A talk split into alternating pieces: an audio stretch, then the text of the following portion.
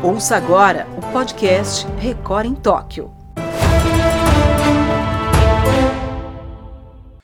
Oi, pessoal, tudo bem? Está começando o Record em Tóquio. Todos os dias, mais ou menos nesse mesmo horário, a gente vai trazer notícias, novidades, os Jogos Olímpicos de Tóquio que já começaram, né? A cerimônia de abertura só começa, só acontece na próxima sexta-feira, mas hoje já tivemos futebol feminino, participação brasileira e todos os dias vai ser assim, né? A gente vai trazer notícias, informações, resultados, quadro de medalhas, participação brasileira, tudo que você precisa ficar por dentro dos Jogos Olímpicos de Tóquio. E olha, hoje eu tenho um convidado fixo, ele vai estar sempre comigo, sempre na live aqui no R7, que é o André Avelar, que é o nosso enviado especial direto de Tóquio. Olha que chique, né? O rapaz está lá na terra do sol nascente, ele está lá na terra olímpica e vai cumprimentar a gente agora. Tudo bem, Avelar? Bom dia aí para você, né, meu amigo?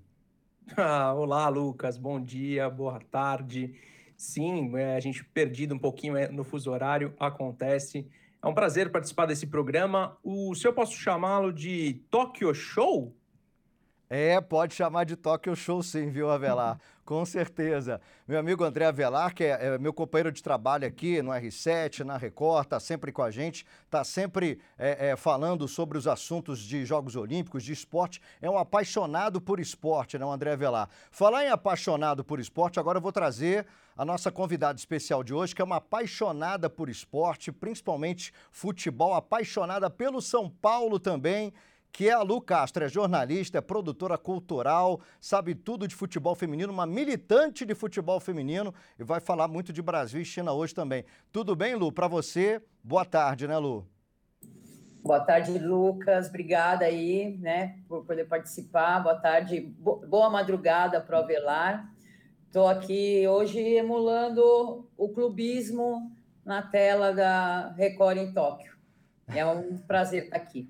Legal, a Lu que está muito feliz, evidentemente, com a vitória do São Paulo em cima do Racing, mas aí é um outro assunto, né? É Libertadores. Vamos falar de Jogos Olímpicos hoje. E olha, eu vou começar falando com a Velar, né? Que está na Terra do Sol Nascente, lá mais de meia-noite agora, já é madrugada em Tóquio.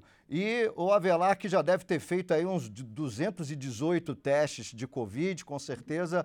O Avelar que está tá sempre fazendo teste de Covid, porque o negócio aí está muito rigoroso. Queria que você falasse um pouquinho da cidade, dos protocolos de segurança. Realmente está seguro fazer a cobertura dos jogos aí, Avelar? Lucas, essa é um, um, esse é um ótimo debate, essa é uma ótima pergunta. É, a gente, sim, se sente seguro apesar de saber de algumas provas de que a bolha olímpica ou a desejada bolha olímpica apresenta algumas falhas. É, Para você ter uma ideia, os jornalistas estrangeiros que chegam a Tóquio precisam cumprir três dias de quarentena aqui no hotel, no hotel em que estão, estão hospedados. Eu fiquei aqui neste quarto padrão japonês, não é um hotel cápsula, mas também não é algo muito grande, é um pouquinho apertado.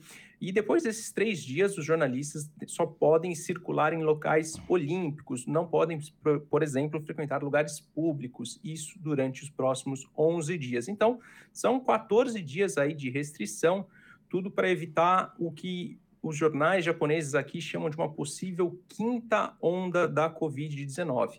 Sim, fazemos muitos testes, mas ainda não é aquele teste um tanto incômodo do cotonete no nariz, na garganta, eu acho que a gente já viu imagens daquele, é o teste de saliva e o mesmo que os atletas realizam, mas os atletas realizam sim todos os dias.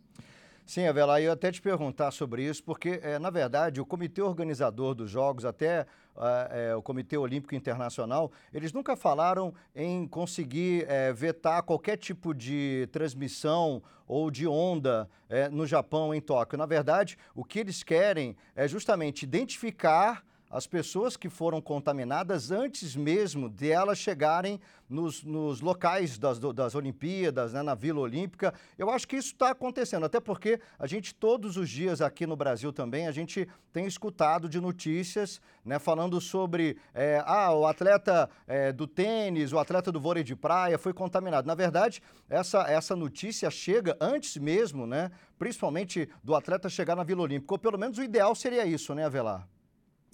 Exatamente. O ideal seria isso. O comitê organizador, o comitê local, ele fala em camadas de proteção. A vacinação, por exemplo, é uma camada de proteção não obrigatória na imigração, na entrada dos estrangeiros aqui no Japão, por exemplo. Mas é uma camada de proteção. E assim, outras, outras determinações, outros métodos do protocolo, até, por exemplo, a máscara no rosto, que a gente é, é evidentemente é obrigatório usar em todos os lugares, mesmo dentro do, do Parque Olímpico, dentro das arenas olímpicas, isso a gente não pode nunca é, deixar de usar. Mas uma coisa que eu também queria comentar, Lucas, é assim a, a aceitação dos Jogos Olímpicos entre os japoneses. Essa aceitação passa muito com o número de casos de Covid. Na última semana, os casos estiveram sempre acima de mil, mil pessoas infectadas aqui na região metropolitana de Tóquio. Então, por isso, a aceitação dos Jogos Olímpicos dá uma baixada. Segundo a última pesquisa de um grande jornal japonês, aqui um dos mais prestigiados, 70% da população acredita que os jogos não são seguros.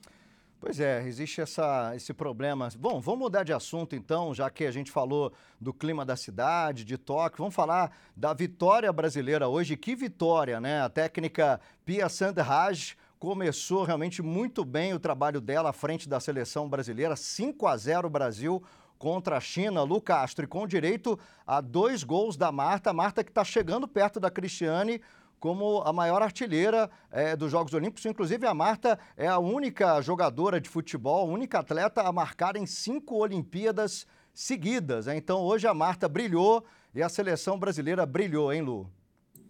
Ai, foi lindo. Tivemos que acordar muito cedo para assistir o, o jogo, né? Mas Olimpíada a gente não perde mesmo um jogo da seleção. A, o contexto da seleção todinho mudou, né? O jogo tá diferente, é, fisicamente as meninas eu achei já bem diferente.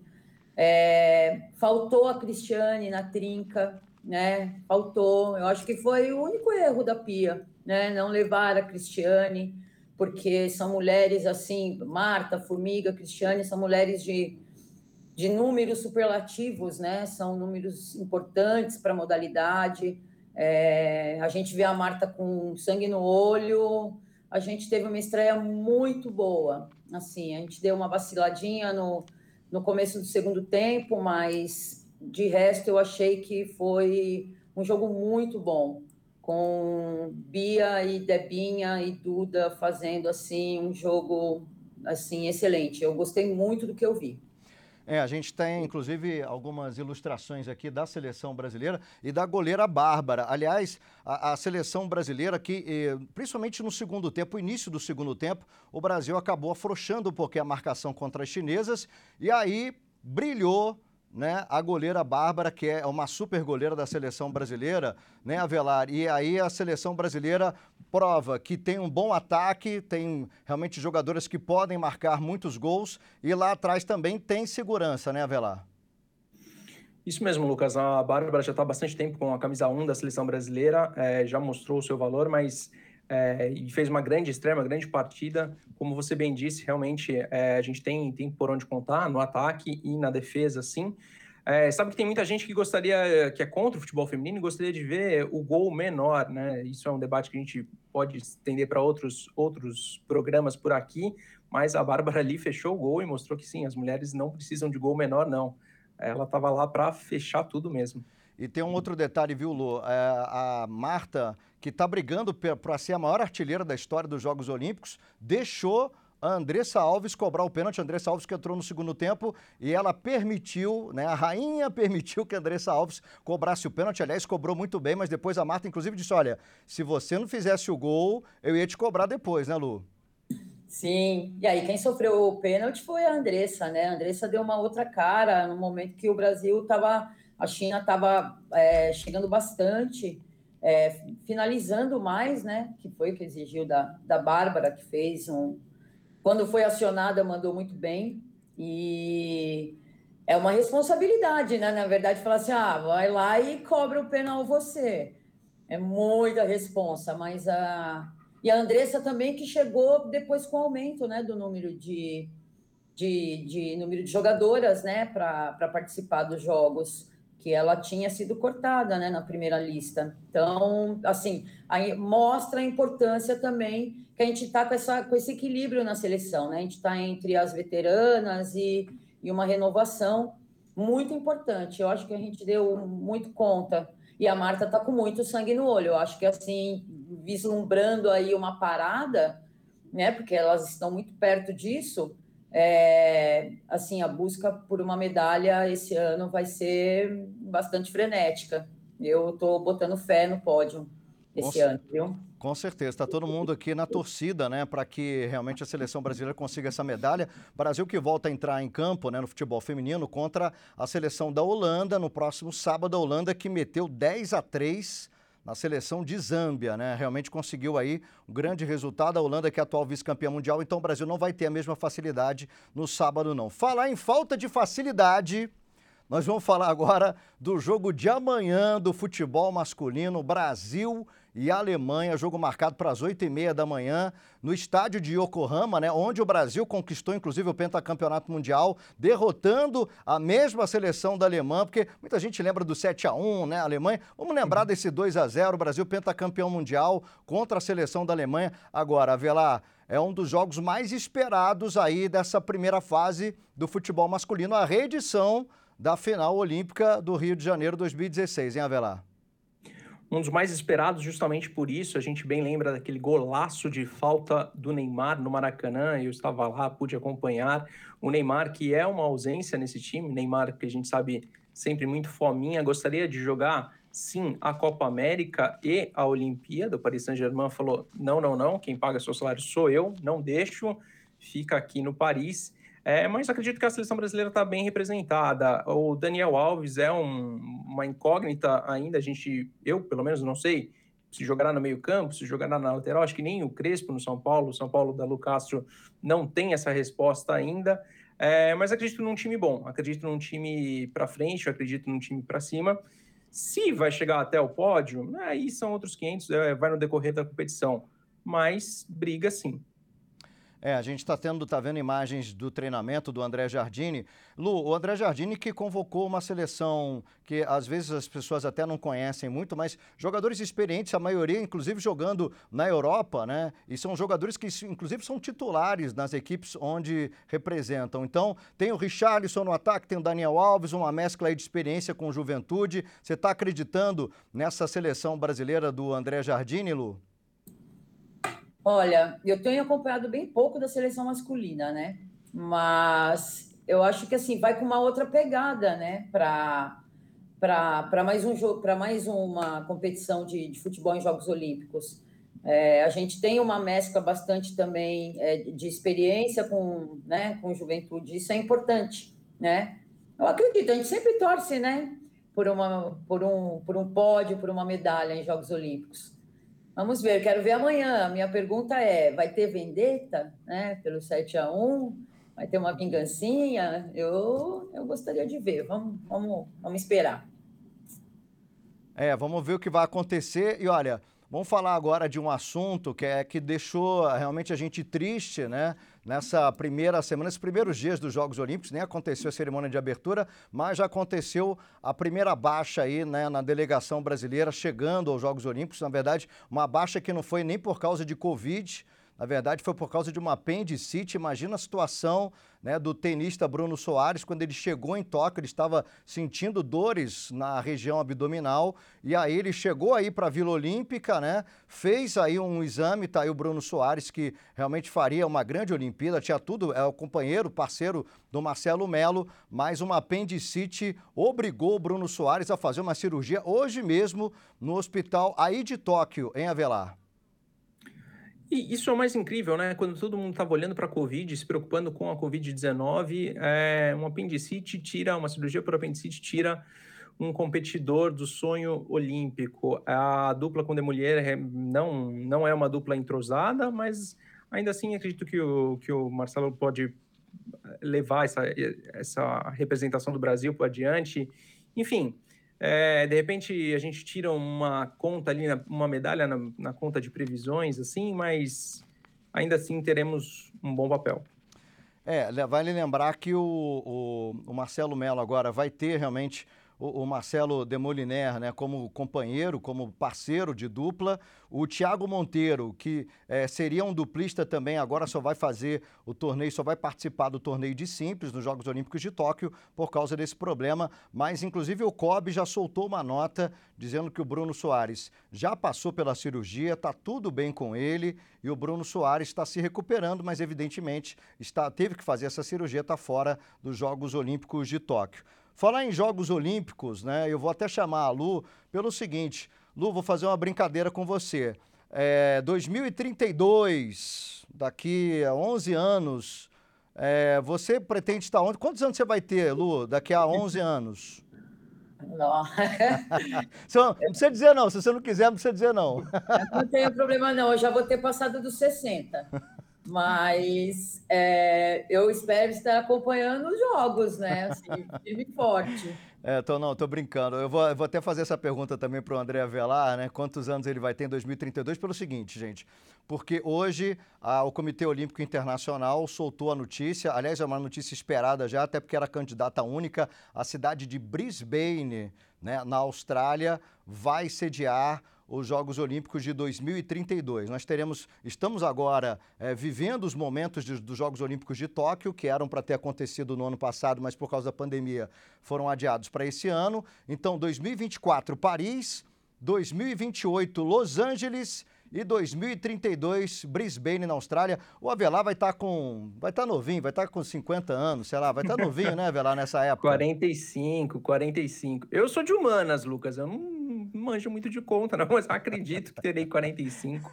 Você sabe que Jogos Olímpicos eu costumo dizer que é melhor que lasanha, então é um prazer muito grande estar aqui e quero aproveitar esse espaço para agradecer todo mundo que permitiu que eu realizasse esse sonho. É muito difícil realizar o sonho uma única vez, eu estou realizando esse sonho pela segunda vez, então isso é muito bacana, muito gratificante. Sobre Brisbane, confesso que não gostei queria ver uma cidade mais envolvida com os Jogos Olímpicos, alguma coisa mais histórica, os Jogos Olímpicos, de repente alguma coisa por aqui na América Latina, por que não em Lima, por exemplo, como foi o Pan-Americano é, que a Record TV transmitiu, enfim. Gostaria de ver uma cidade mais próxima a gente aqui, acho que um, Jogos Olímpicos na Austrália não tem uma cultura olímpica e também pouco agrega alguma coisa assim.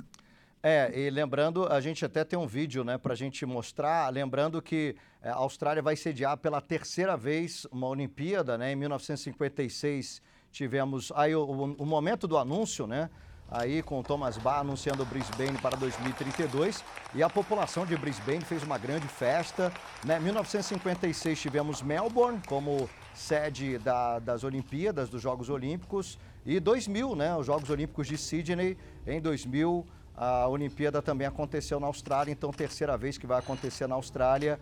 Brisbane, sede de 2032. Como era candidata única, né? Essa, notícia já era esperada e o Thomas Bach aproveitou. Aí a comemoração ó, dos australianos em Brisbane. Deixa eu ver se está todo mundo de máscara. É, tá todo mundo de máscara, pelo que eu estou vendo, todo mundo se protegendo. Ah, o menininho tirou a máscara só para comemorar, mas depois ele vai voltar ali a botar a máscara de novo. É um momento difícil, né? A Avelar pode até falar sobre isso. É um momento complicado para um evento esportivo dessa magnitude. Agora, uma Olimpíada, né, Avelar? Sempre é uma Olimpíada, mexe com os atletas que estão participando, mexe também muito com os jornalistas que estão participando. E é uma pena a gente ver alguns estádios vazios, porque na região metropolitana de Tóquio não pode ter público nos estádios, isso é uma coisa já definida. Em Miyagi, por exemplo, onde a seleção jogou, pode até ter público, até 10 mil pessoas, mas não é a mesma coisa, né? Tira, claro, um pouquinho do brilho é, de ter um, uma, uma torcida dentro do estádio, né, Avelar? Mais do que tirar o brilho, Lucas, é, chega a ser quase uma provocação ver uma arquibancada vazia. É claro que o Comitê Olímpico Internacional, o comitê organizador, não poderia fazer nada, mas ver que tudo estaria pronto para receber e uma pandemia é, impediu que o público estivesse na arquibancada, beira um pouquinho a provocação. E aí, Lu, o que, que, você acha disso, né? Uma Olimpíada como essa de Tóquio, que tinha tudo para ser realmente um grande evento, até porque nós vimos as instalações maravilhosas, mas infelizmente, né, aquele, a, aquela pimenta a mais, né, aquela, aquele charme a mais que ao público a gente não tem, né? Ah, e qualquer, eu acho que qualquer evento esportivo, né, sem público, é muito triste, né? Não tem graça.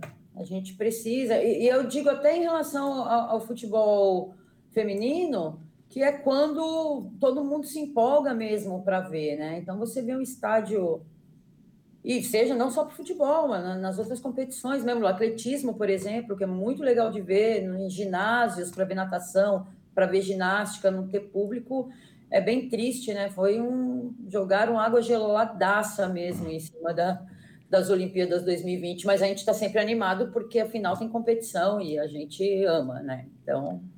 É, e, de, longe, tá, de longe tá, a gente ainda fica feliz. É, e foi uma decisão assim difícil até para o Comitê Olímpico Internacional, o comitê organizador dos Jogos, mas como realmente a, o surto de coronavírus ainda continua muito forte no Japão, né? Então, é, na região metropolitana de Tóquio, a gente não tem a possibilidade de ter público nos estádios, né? Quem comprou ingresso com, é, com antecipação, antecipadamente, né? Vai ter que receber o dinheiro de volta, mas eu tenho certeza que qualquer torcedor que comprou o ingresso com antecedência, ele queria, na verdade, ver o evento e não ter o dinheiro de volta, né, Avelar?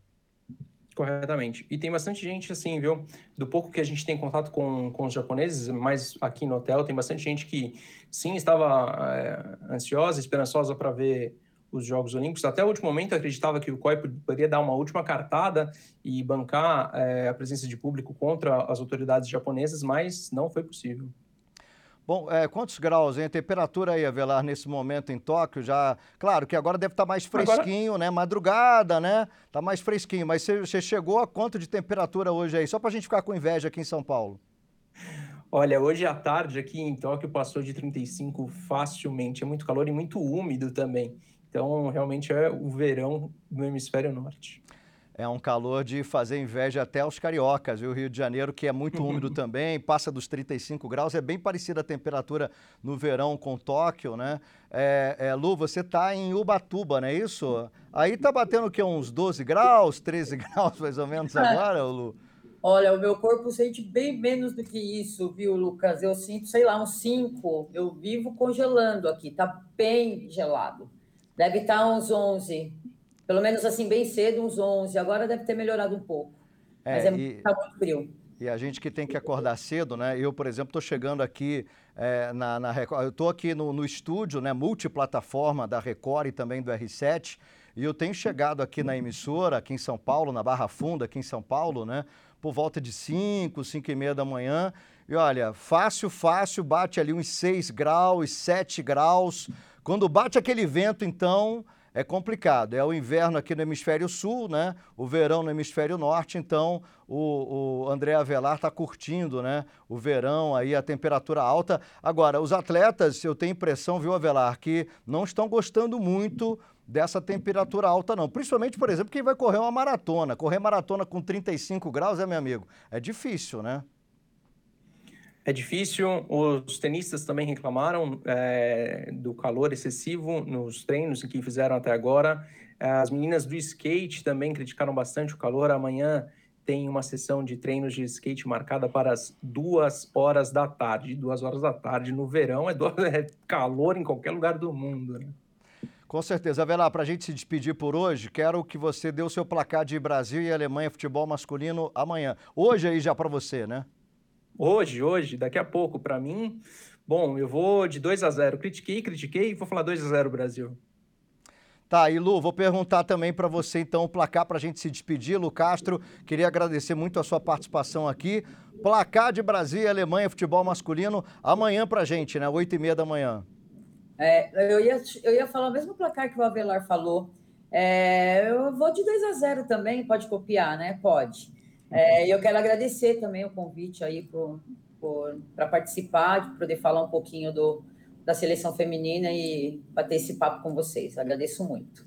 Legal, obrigado então, Lu Castro, obrigado ao André Avelar, que estará todos os dias com a gente nesse mesmo horário, madrugada já no horário japonês, né? À tarde, meio-dia 15, meio-dia 20 pelo horário brasileiro. Queria agradecer muito a você que está ligado na gente. Lembrando que vai virar também essa live, vai virar um podcast para você acompanhar todas as notícias, informações e detalhes dos Jogos Olímpicos de Tóquio. O Record em Tóquio fica por aqui. Amanhã a gente vai estar tá de volta. Forte abraço a todo mundo e até lá. Você ouviu o podcast Record em Tóquio.